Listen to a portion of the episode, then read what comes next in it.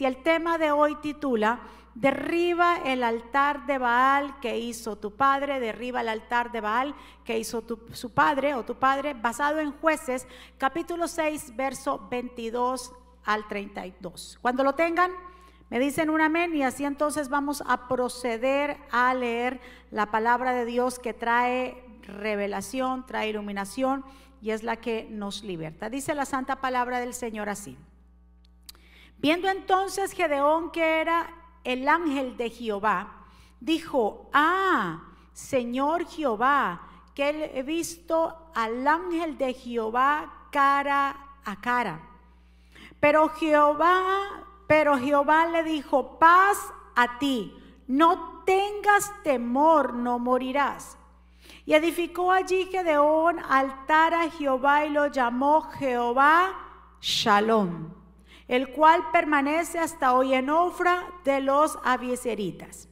Aconteció que la misma noche le dijo Jehová, toma un toro del hato de tu padre, el segundo toro de siete años, y derriba el altar de Baal que tu padre tiene. Y corta también la imagen de acera que está junto a él y edifica altar a Jehová tu Dios en la cumbre de este peñasco en lugar conveniente. Y tomando el segundo toro, sacrifícalo en holocausto con la madera de la imagen de acera que habrás cortado.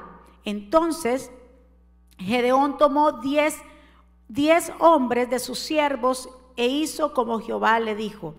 Mas terminando mas terminando de hacerlo del día, por la familia de su padre y por los hombres de la ciudad, lo hizo de noche.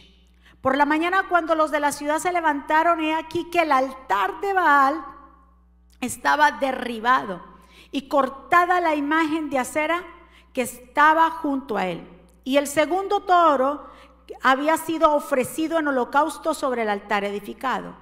Y se dijeron unos a otros, ¿quién ha hecho esto? Y buscando, inquiriendo, les dijeron, Gedeón, hijo de Joás, lo ha hecho. Entonces los hombres de la ciudad dijeron a Joás, saca a tu hijo para que muera, porque ha derribado el altar de Baal y ha cortado la imagen de acera que estaba junto a él. Y Joás respondió a todos los que estaban junto a él, ¿condeneréis vosotros por Baal? ¿Defenderéis su causa? Cualquiera que contienda por él, que muera esta mañana. Si es un Dios, contienda por sí mismo con el que derribó su altar. Aquel día Gedeón fue llamado Jeroboal, esto es contienda Baal contra él por cuanto derribó su altar. Que el Señor nos bendiga a través de su palabra y que el Señor añada bendición a nuestra vida.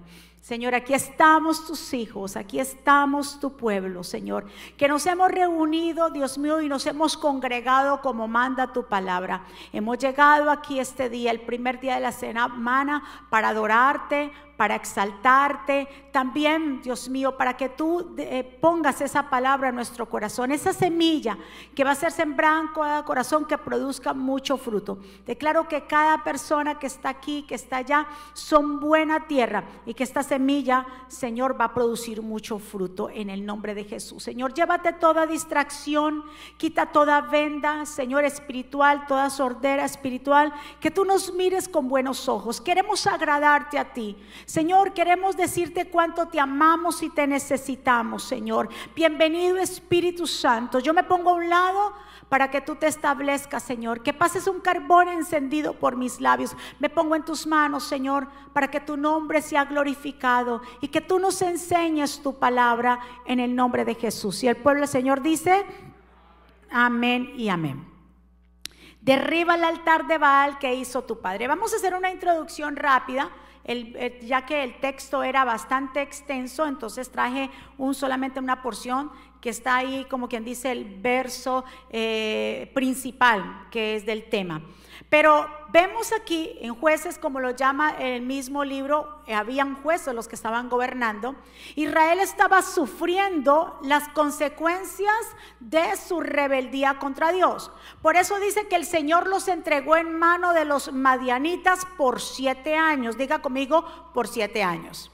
Y los israelitas mantenían, era escondidos por causa de los madianitas.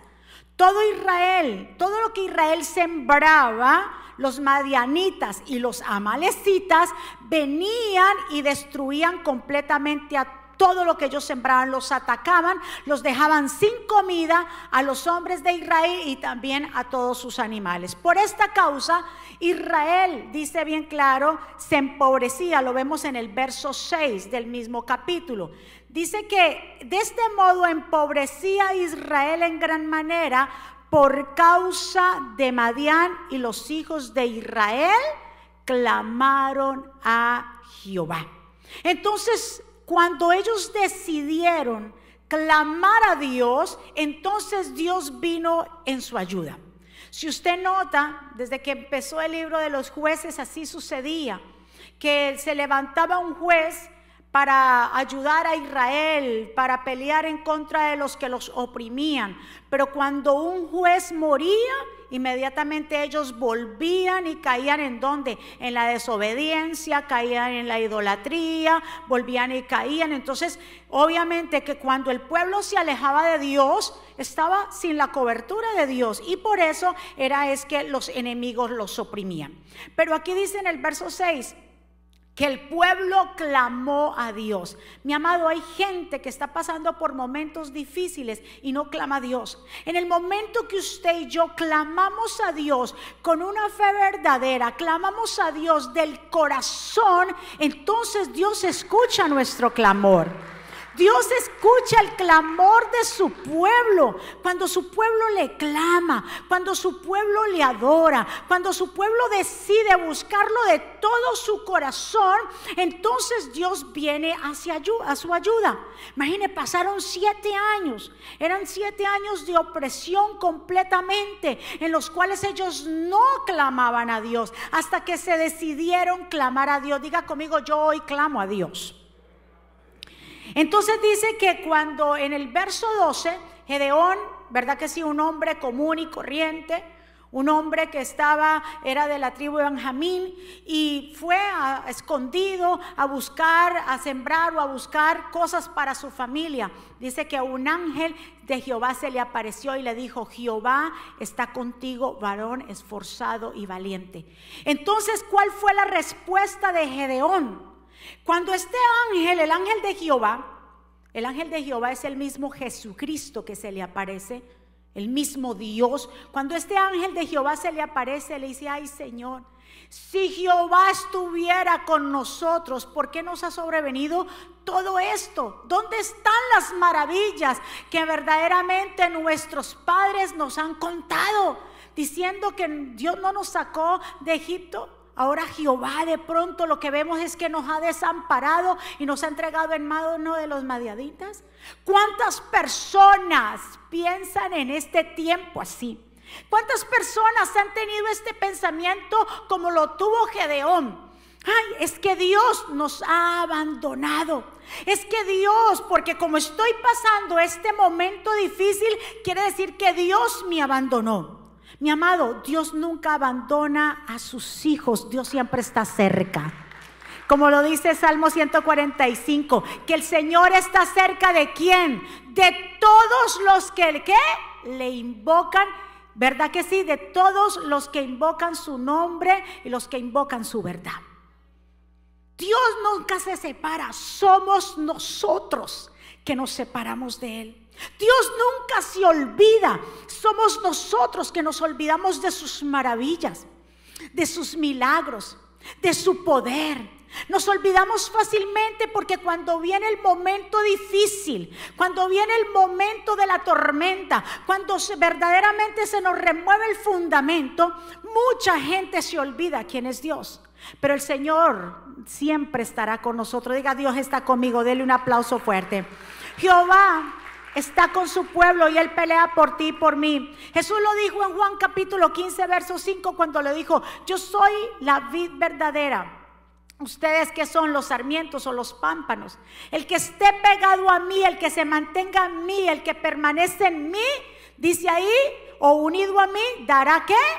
Mucho fruto, producirá mucho fruto, porque separados de mí, ustedes nada, diga conmigo, nada podemos hacer.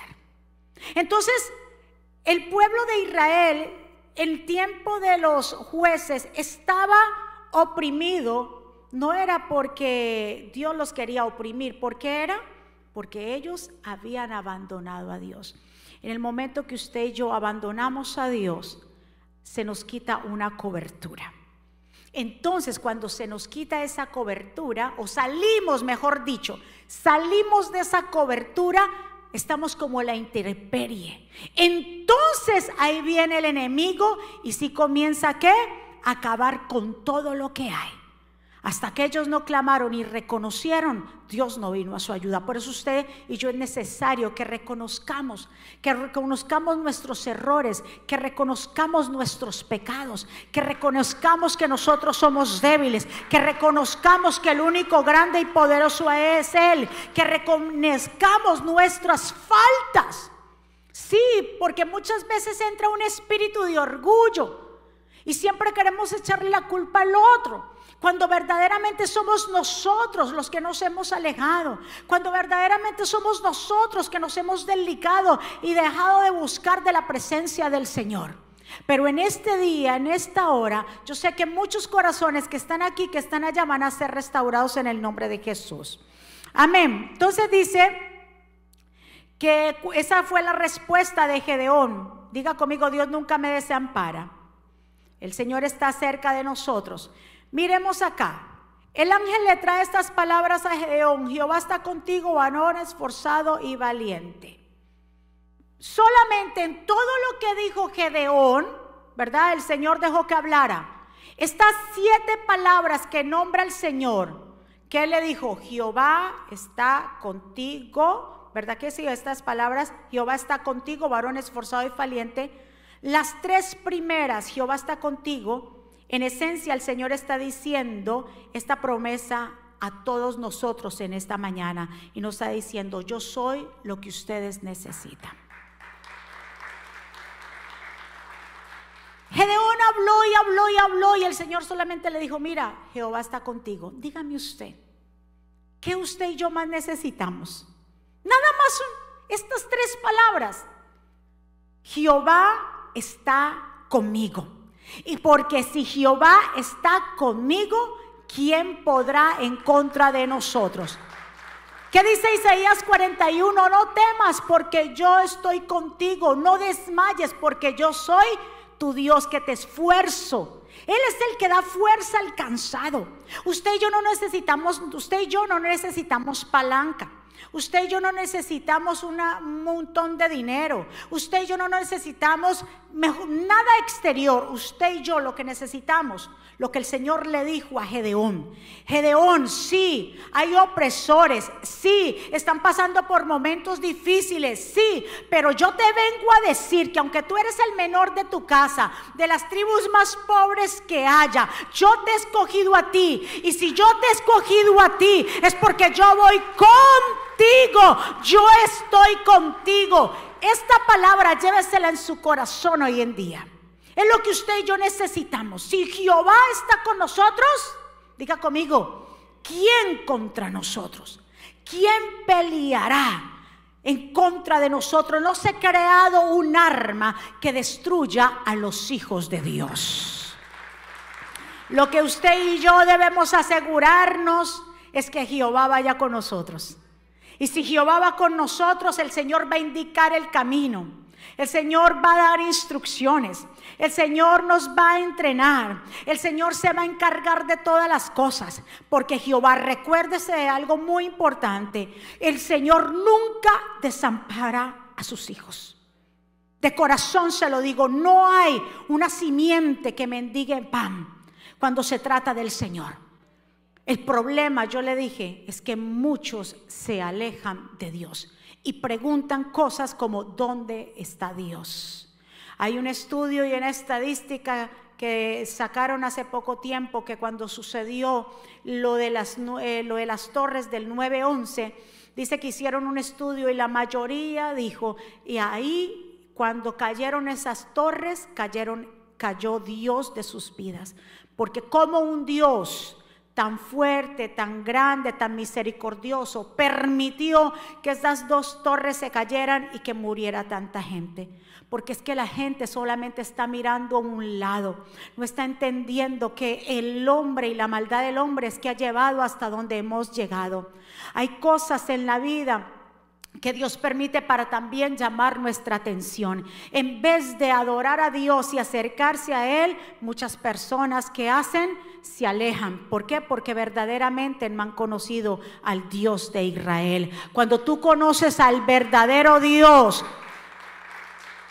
nunca te alejas de Él. Puedes de pronto pasar esos momentos difíciles, pero alejarte de Dios de tal manera que no lo vuelvas a adorar, tú nunca o las personas nunca conocieron al Señor. ¿Cuántos están de acuerdo conmigo? Este es el fundamento de tu fe y de mi fe. ¿Cuál es? Que el Señor esté con nosotros. Es una promesa. Diga, yo tomo esa promesa para mí. Dios está contigo. ¿Cuándo? Cuando duermes. ¿Cuándo? Cuando sales de tu casa. ¿Cuándo? Cuando estás comiendo. ¿Cuándo? En todo momento. Él está ahí y Él no se va a mover. Mientras tanto invoques el nombre de Jehová, Él nunca se va a mover de tu lado. Dele otro aplauso fuerte.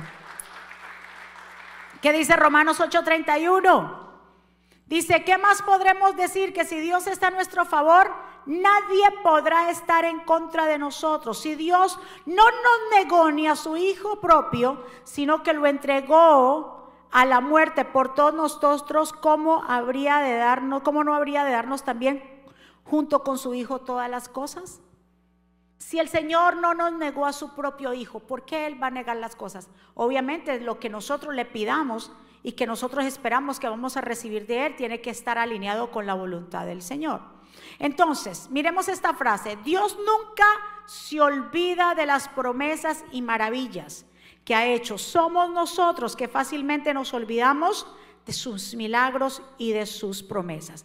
En el tiempo de Gedeón, ¿por qué estaba pasando esto? Porque habían dejado a Dios. Recuérdese, hay consecuencias. No le eche la culpa a Dios de todo lo que le pasa a usted. Hay consecuencias de nuestras malas decisiones, de nuestro orgullo desesperado por hacer las cosas a nuestra manera por la terquedad del hombre de no consultar a Dios primero antes de hacer una decisión, de nuestra desmedida desesperación por hacer las cosas según de pronto lo que me están diciendo. Entonces, muchas de las cosas que los seres humanos pasan es porque verdaderamente no han consultado a Dios. Algo que nos enseña la Biblia de los grandes hombres de fe, que ellos antes de cualquier tomar cualquier decisión, ellos qué hacían? Ellos consultaban a Dios. Antes de usted y yo hacer cualquier decisión, sea como usted la quiera llamar, pequeña, grande, siempre consulte a Dios. Señor, ¿esto será lo que tú quieres para mí? Señor, verdaderamente esto me beneficiará.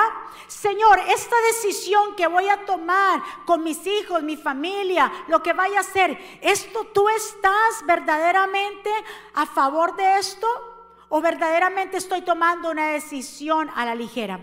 Cuando nosotros tenemos esa relación con Dios, porque eso se llama relación, entonces el mismo Dios nos va a poner en el camino correcto y en la hora correcta. Dele un aplauso fuerte. Entonces vemos que cuando el ángel le habla a Gedeón, ¿verdad? Y le dice esto, pues Gedeón ya se dio cuenta que Dios estaba ahí y decide, eh, literalmente después de decirle el ángel de Jehová lo que le dijo, él le dijo, Gedeón, pues dame una señal. Si verdaderamente yo estoy hablando con Dios y todo lo que tú me estás diciendo y que tú me vas a escoger como juez de Israel para yo pelear en contra de estos madianitas y en contra de este, este gran ejército que nos tiene oprimidos, te voy a pedir una señal. Espérame ahí, no te muevas, no te muevas. Voy a ir a mi casa y voy a hacerte un, voy a traerte una ofrenda. Entonces preparó un cabrito, preparó panes sin levaduras y dice que puso el caldo del cabrito en una olla. Y entonces si yo regreso y tú estás ahí, eso quiere decir que yo estoy hablando con el mismo Dios. Y así mismo corrió y vino y le trajo al ángel de Jehová toda esa ofrenda. Escuche bien, Porque esto lo que hizo Gedeón también fue un acto de que de fe. El hecho de dijo, yo me encontré con Dios, entonces ahora yo no voy a dejar pasar desapercibido esto. Yo entonces le doy una ofrenda. Él reconoció quién estaba a su lado. Cuando tú reconoces a la gente que está a tu, lado, tú la aprecias. Y él reconoció, dijo, espérate, si vienen a hacer este llamado y me viene esta visitación a mí y viene el ángel de Jehová, yo no lo voy a dejar así. Yo voy, corrió, hizo lo que tenía que hacer y cuando regresó ahí estaba el ángel de Jehová, no se había movido. Entonces dijo, ahora yo reconozco y conozco que he hablado con el mismo Dios cara a cara, ¿será que yo me voy a morir? Y él dijo, no te preocupes, no vas a morir. Ahora te voy a dar otra señal. Entonces había una peña, dijo, pon los panes, pon el cabrito, pon las cosas y derrama ese caldo sobre eso. Dice que con el, el, el, bastón con el que llevaba el ángel puso fuego y ¡prum! se consumió todas estas cosas. Y ahí entendió Gedeón el llamado. Ahí Gedeón entendió cuando levantó, eh, digamos así, eh, eh, esa ofrenda, él entendió que Dios lo estaba llamando. Dios te ha llamado a ti, pueblo del Señor. Dios te ha dado señales a ti. Te ha dado señales que Dios ha estado contigo y peleará por ti. ¡Qué maravillas Dios ha hecho contigo! ¡Qué maravillas! Dígame. Que no se olvide, el pastor dijo algo muy importante y sé que Dios al pastor le dio otra segunda oportunidad. Eso fue una señal. Lo que te pasó a ti en enero fue una señal de parte de Dios diciéndote, todavía no es tu hora y yo estoy contigo, pastor Raymond. ¿Cuántas cosas Dios te ha dado señales, pero no, no las podemos percibir? El hecho que un hijo se ha salvado, se ha sanado, cuántas señales. El hecho de tú estar aquí hoy es una señal de que Jehová está contigo.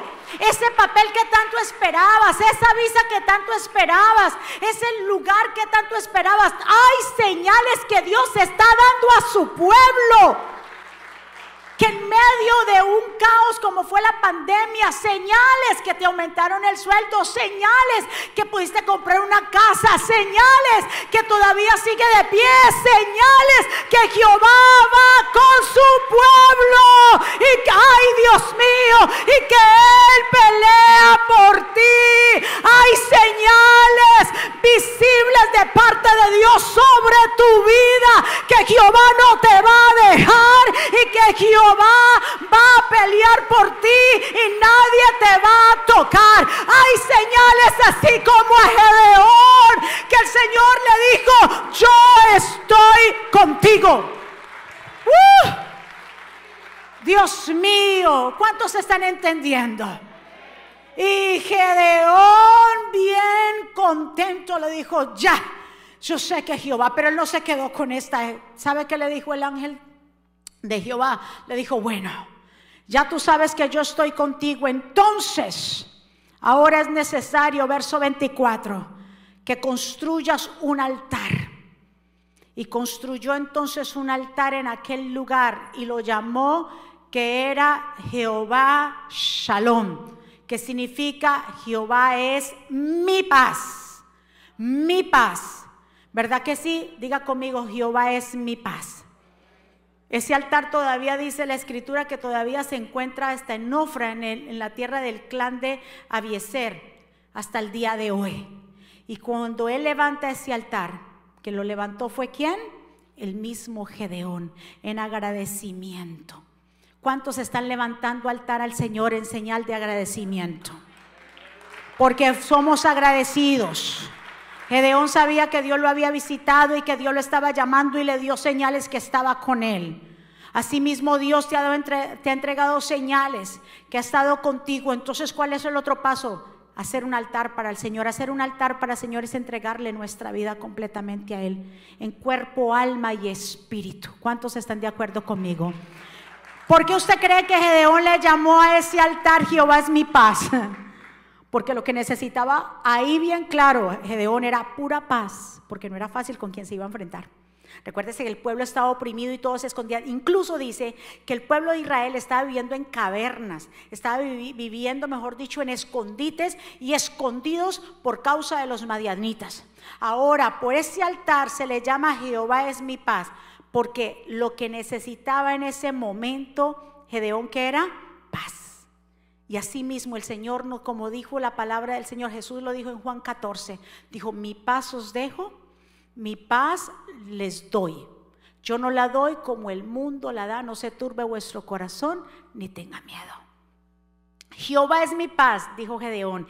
Y dice el Señor, yo soy, mejor dicho, yo soy la paz. Nosotros no, Dios, Dios no es paz, Dios es mi paz. Es algo personal. ¿Ve? Dios no es la paz. Dios es nuestra paz, porque Dios es un Dios personal, ¿verdad? Entonces el Señor dice, no se dejen llevar porque es que la paz que el mundo trae, porque dijo, yo no doy o no la doy, como el mundo la da, no se turbe vuestro corazón ni tenga miedo. Entonces la paz que Dios da es muy diferente a la paz que el mundo tal vez nos quiera pintar. Porque la paz que el mundo nos brinda está basado en cosas exteriores en circunstancias. O sea, si me va bien, yo tengo paz. Si me va mal, estoy grave, hay que llevarme para el hospital. La paz del mundo, si tú tienes dinero, uy, estoy súper bien, me siento bien. Pero si no tengo plata, Dios mío, me, me voy a morir.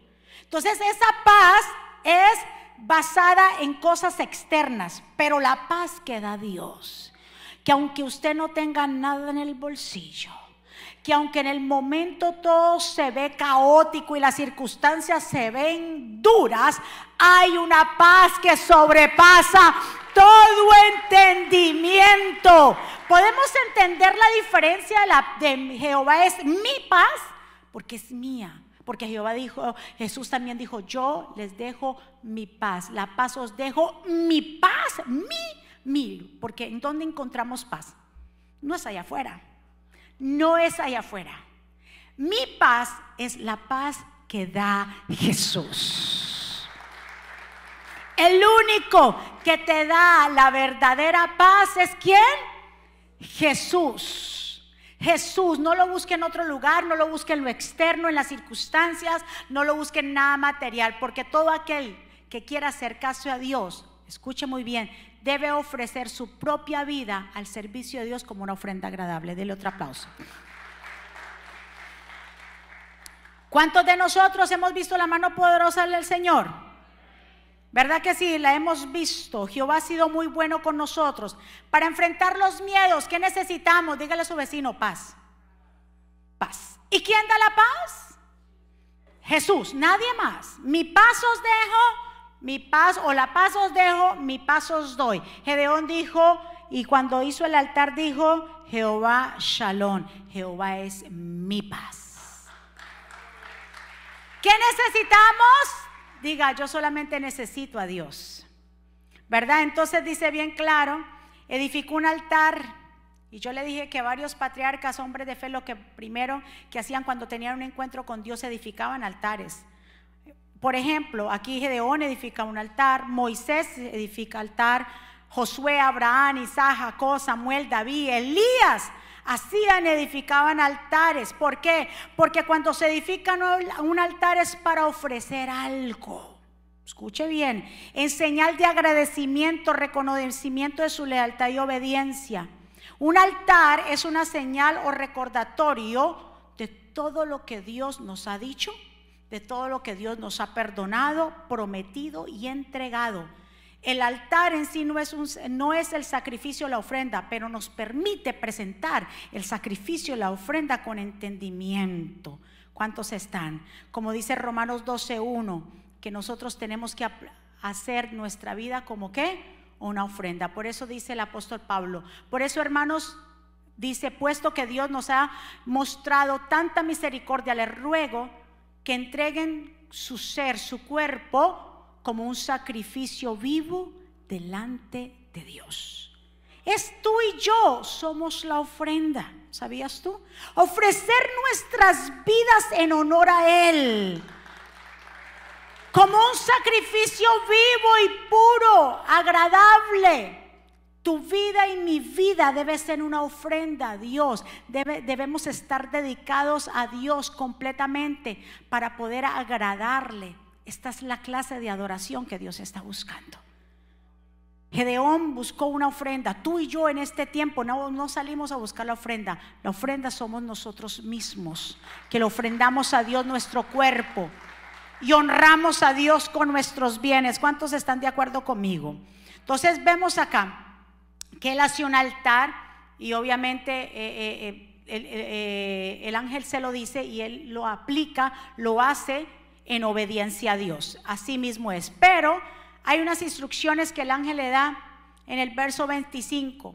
Dice, esa noche el Señor le dijo a Gedeón, toma el segundo toro del rebaño. De tu padre, ¿de quién? De tu papá. Vaya y busque los animales de su papá. El que son dos, uno y el otro que va a tener siete años. Derriba el altar de tu padre. Qué tremendo. Derriba el altar que tu padre levantó a Baal y corta el poste dedicado a la diosa Cera que está junto al altar. Después que destruyas, ¿qué vas a hacer? Vas a edificar o construir un altar al Señor tu Dios en el santuario de esa misma colina, cima, montaña colocando cada piedra con cuidado. Sacrifica el toro como ofrenda quemada sobre el altar y usa como leña el poste dedicado a la diosa Cera que cortaste. Para nosotros, antes de edificar, primero hay que derribar. Derribar que primeramente miremos, ah, se parece que el, papá de Gedeón eh, tenía cierta, digámoslo así, influencia y había dedicado, cada uno dedicaba un altar y el papá de, de Gedeón tenía un altar a Baal. Y al lado de, ese altar había una estatua de acera de madera. Y el Señor le dijo, derriba ese altar y corta. Esa mujer, esa, esa diosa de acera que está hecha de madera, corta esa madera y con esa misma madera tú vas a hacer la leña. Y destruye ese altar a Baal. Baal, ¿quién era Baal? Baal era, un, era el nombre de un dios supremo adorado en la antigua Canaán fenicia. La práctica de la adoración de Baal se infiltró en la, vida religiosa judía durante la época de los jueces, se expandió en Israel durante el reinado de Acab. La palabra Baal significa Señor, en plural son Baales. Ahora, diferentes religiones adoraban a Baal en diferentes maneras y Baal demostró ser un Dios altamente adaptable. O sea, podían llamarle en diferentes lugares Baales. Por ejemplo, estaba Baal Peor, Baal Berí. ¿Cuál era el propósito de este Dios? Y el pastor habló algo muy importante. La misión de Baal era robarle la adoración a Dios, era enfocar nuestra atención en nuestras circunstancias. Es completamente hacer que la gente dude de la realidad de Dios.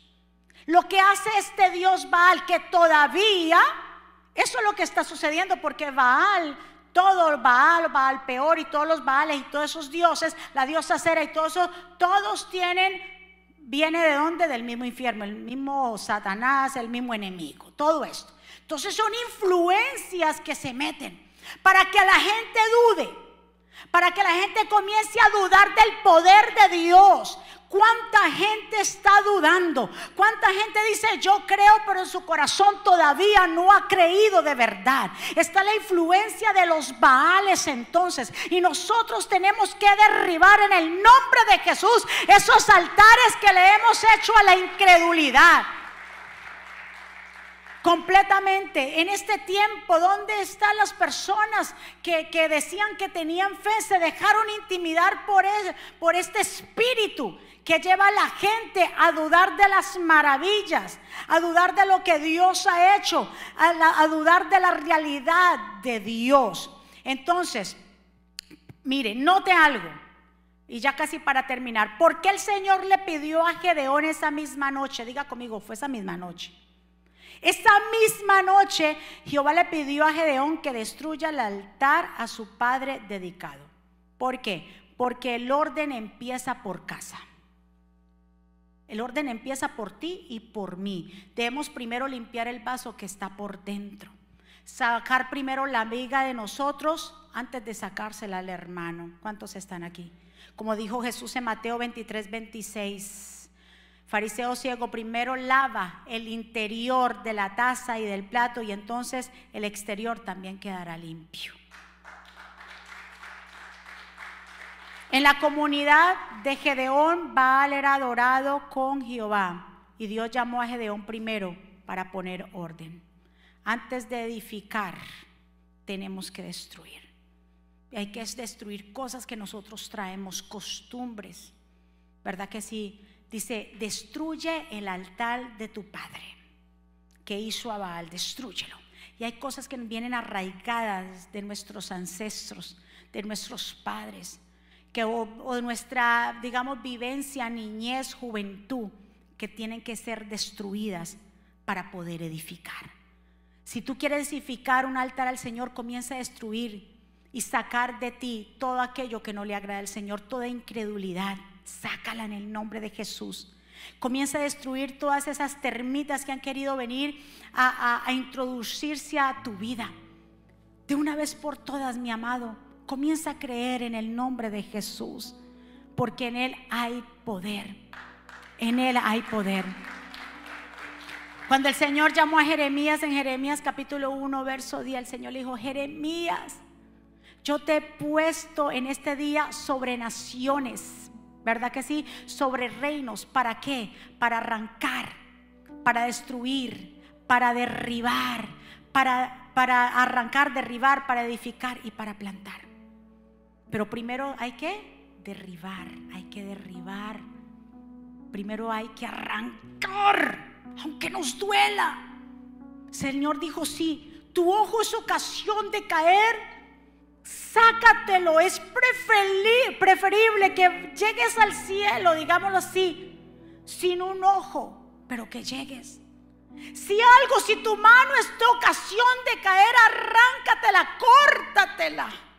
Si hay algo que tú y yo sabemos que nos está limitando, si hay algo que tú y yo sabemos que nos está alejando, sácalo de tu vida.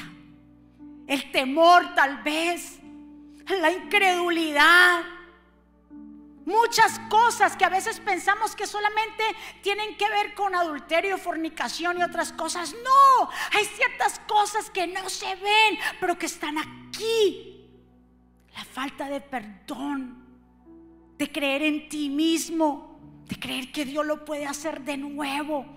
Esas cosas están acabando con la gente. Hoy en el nombre de Jesús vamos a derribar esos vales.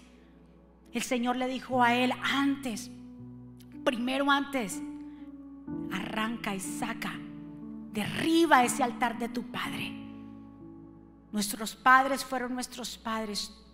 Eso es lo que el Señor le estaba diciendo a Gedeón. Gedeón, con este nuevo altar que tú vas a hacer para mí ahora, está señalando un nuevo tiempo. Que seas tú.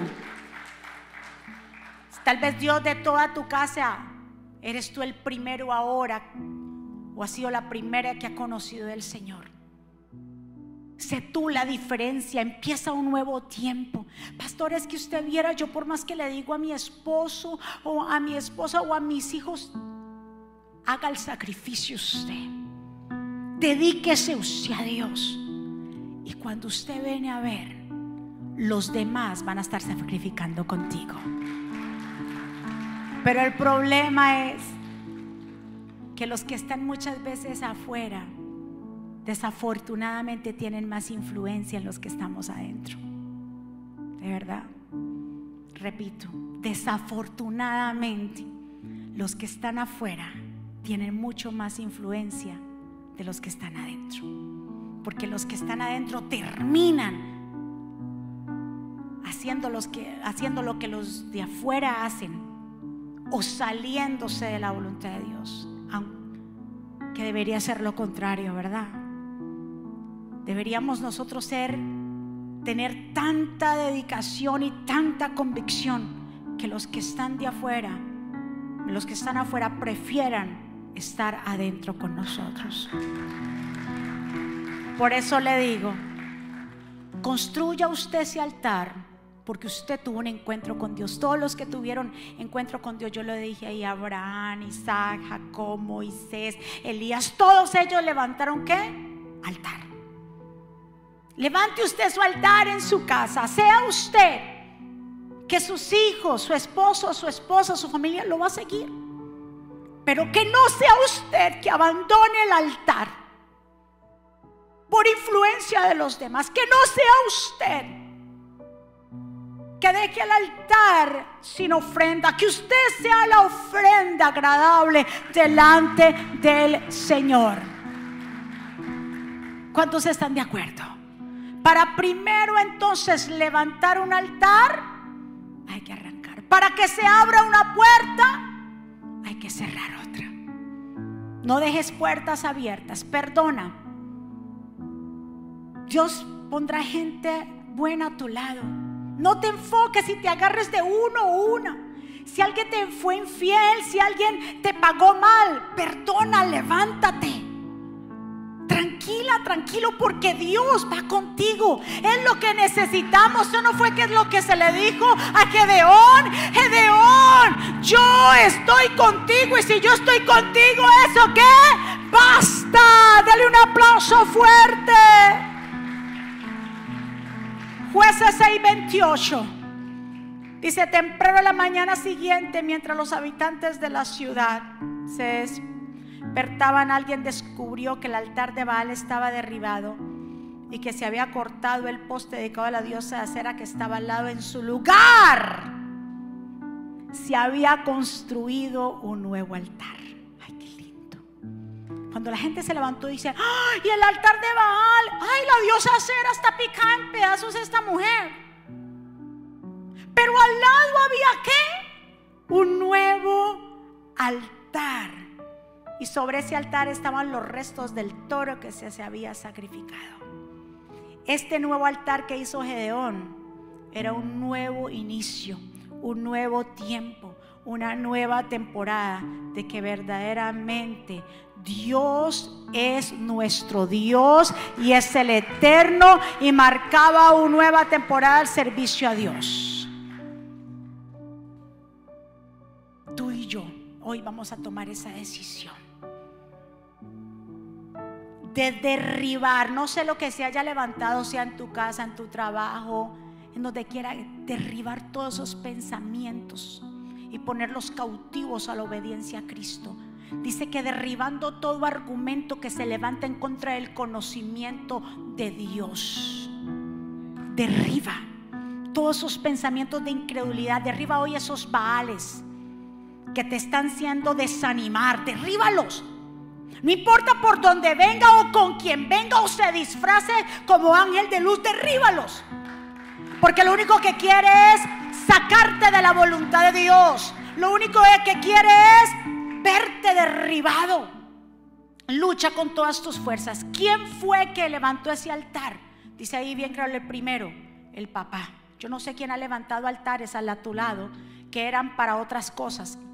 Derríbalo en el nombre de Jesús y pon otro altar de nuevo. Vamos a ponernos de pie. Levántate en el nombre de Jesús. Seamos unos reformadores, como Josías en Segunda de Crónicas 34. Dice que Josías, ¿sabe qué hizo Josías? Obviamente su papá y su abuelo Manasés habían puesto altares por todo Israel. a adorar a Baal y a la diosa de Acera. Cuando Josías llegó al reino a los ocho años, cuando tenía doce, mandó a que todos esos altares a Baal fueran derribados. Porque dice que Josías quiso hacer la voluntad de su padre David. Él buscó a la persona correcta para ser como esa persona. No fue Manasés, su abuelo, que fue uno de los peores. Ni tampoco su padre Amón, que fue uno de los terribles. Él buscó a la persona correcta para ser su modelo. Tú y yo tenemos la persona correcta, se llama Jesucristo. Adorémoslo con todo nuestro corazón. Hombres y mujeres esforzados y valientes. Que Dios te ha dado señales que ha estado contigo. Que ha peleado por ti. No te olvides de esas cosas. Levántate en el nombre de Jesús y derriba todo argumento de mentira que ha venido a desanimarte en el nombre de Jesús. No dejes que lo que hagan los demás influyan en tu vida espiritual. Es que usted viera, pastora, como esa mujer o ese hombre me trató. Es que no, es que yo no sé. No, Señor. Lo que hagan los demás, cada uno le va a tener que rendir cuentas a Dios. Quien te han llamado a ti es Jehová de los ejércitos.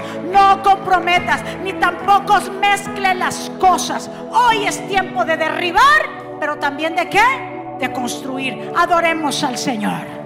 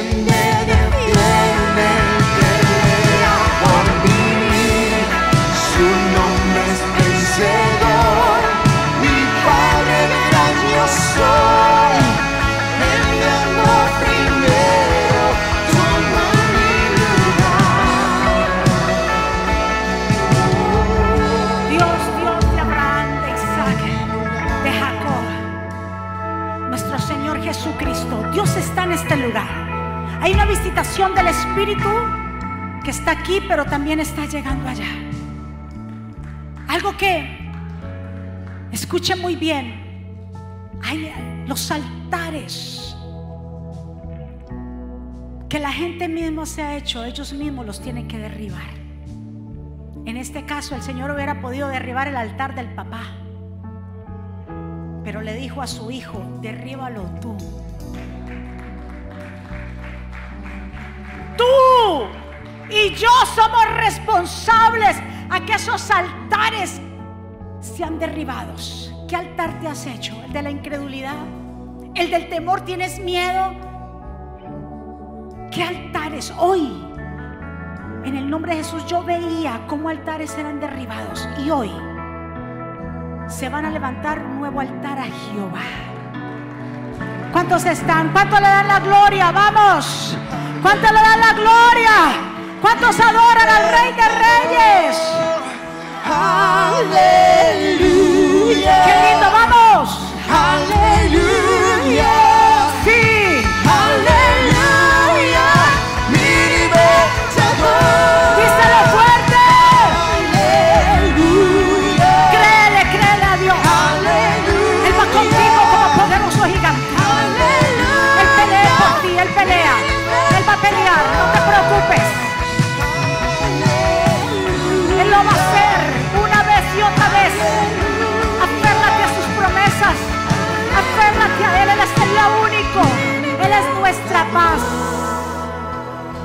Paz os dejo, mi paz os doy.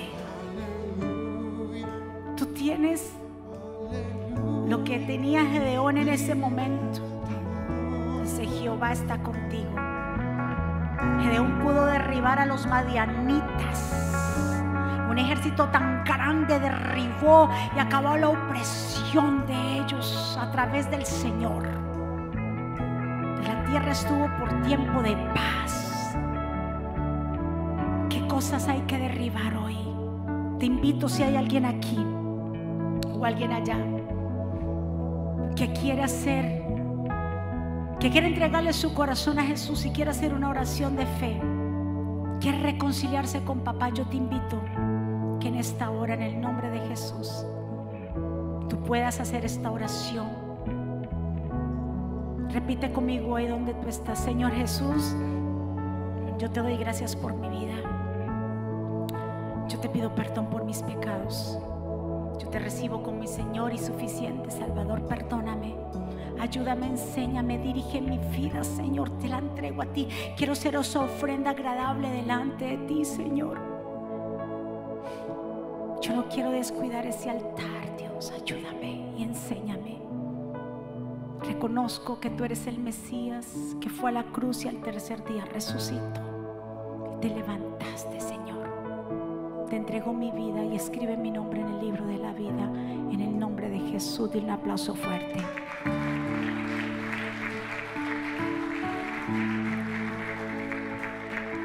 Quiero hacer algo rápido ahí donde usted está, que usted levante su mano. Porque a través del Espíritu el Señor me decía, ora. Sella este mensaje a las vidas que están aquí. Sella este mensaje a las personas que han llegado porque en ellas hay una necesidad. Y hoy altares fueron derribados.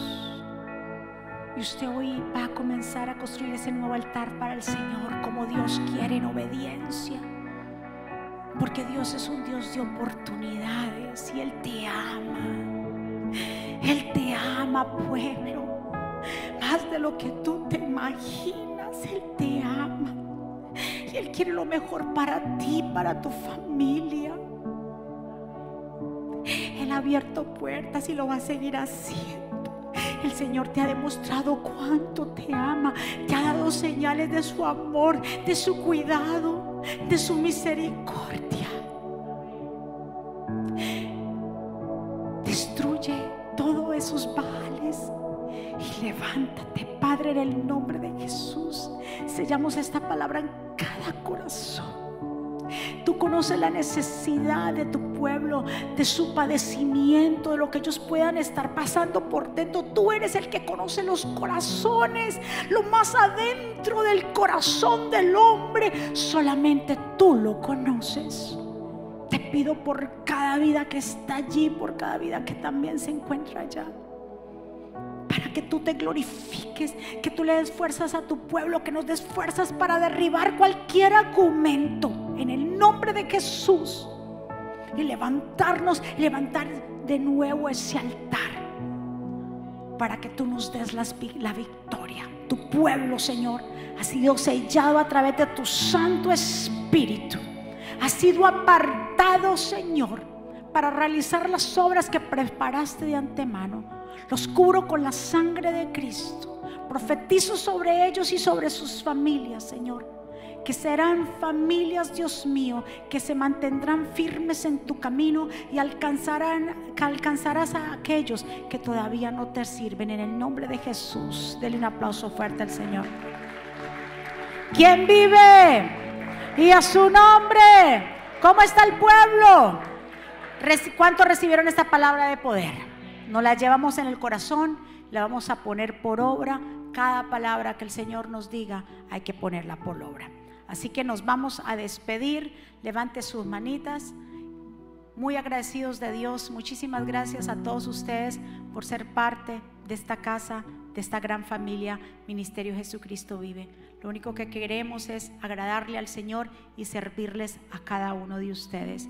Siempre si tiene una pregunta, por favor, no duden en llamarnos, acérquese a nosotros. Queremos verdaderamente agradarle a Él y solamente agradándole a Él podemos entonces mantenernos firmes. Amén. Señor bendito Padre Celestial, gracias por cada vida que está allí, por cada vida también que se conecta a través de todas las plataformas. La palabra ha sido predicada, ha sido enseñada, es tu palabra.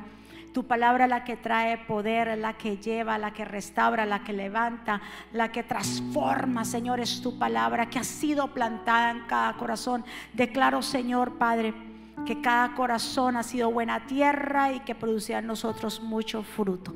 Declaramos una semana bendecida, prosperada, de cielos abiertos, de buenas noticias. Pueblo del Señor, que Jehová te bendiga y te guarde. Que Jehová haga resplandecer su rostro sobre ti y tenga de ti misericordia. Que Jehová alce sobre ti su rostro y ponga en ti paz. Y termino con estas palabras. Vivan en gozo, sigan creciendo hasta alcanzar la madurez. Anímense los unos a los otros, vivan en paz y armonía. Entonces el Dios de amor y paz estará con ustedes. Que la gracia del Señor Jesucristo, el amor de Dios y la comunión con el Espíritu Santo sea con todos ustedes. Dios me los bendiga, Dios me los guarde, saludados los unos a los otros. Bendiciones, les amamos, gracias. Mónica Hackes, ahora disponible en la tienda de aplicaciones de Apple y Google. Es muy fácil de usar y contiene un menú útil y de acceso rápido. Ahora podrás acceder al último libro de la pastora Mónica, eventos, palabras de fe e incluso comunicarte con nosotros vía chat.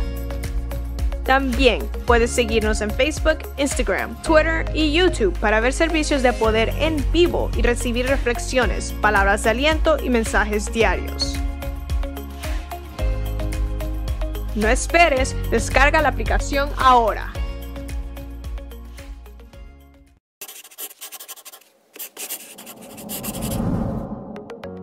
¿Quieres estar al día con todos los eventos de la pastora Mónica Jaques y Ministerio Jesucristo Vive? Ahora lo puedes hacer introduciendo la aplicación Mónica Hackes, ahora disponible en la tienda de aplicaciones de Apple y Google. Es muy fácil de usar y contiene un menú útil y de acceso rápido. Ahora podrás acceder al último libro de la pastora Mónica, eventos, palabras de fe e incluso comunicarte con nosotros vía chat. También puedes seguirnos en Facebook, Instagram, Twitter y YouTube para ver servicios de poder en vivo y recibir reflexiones, palabras de aliento y mensajes diarios. No esperes, descarga la aplicación ahora.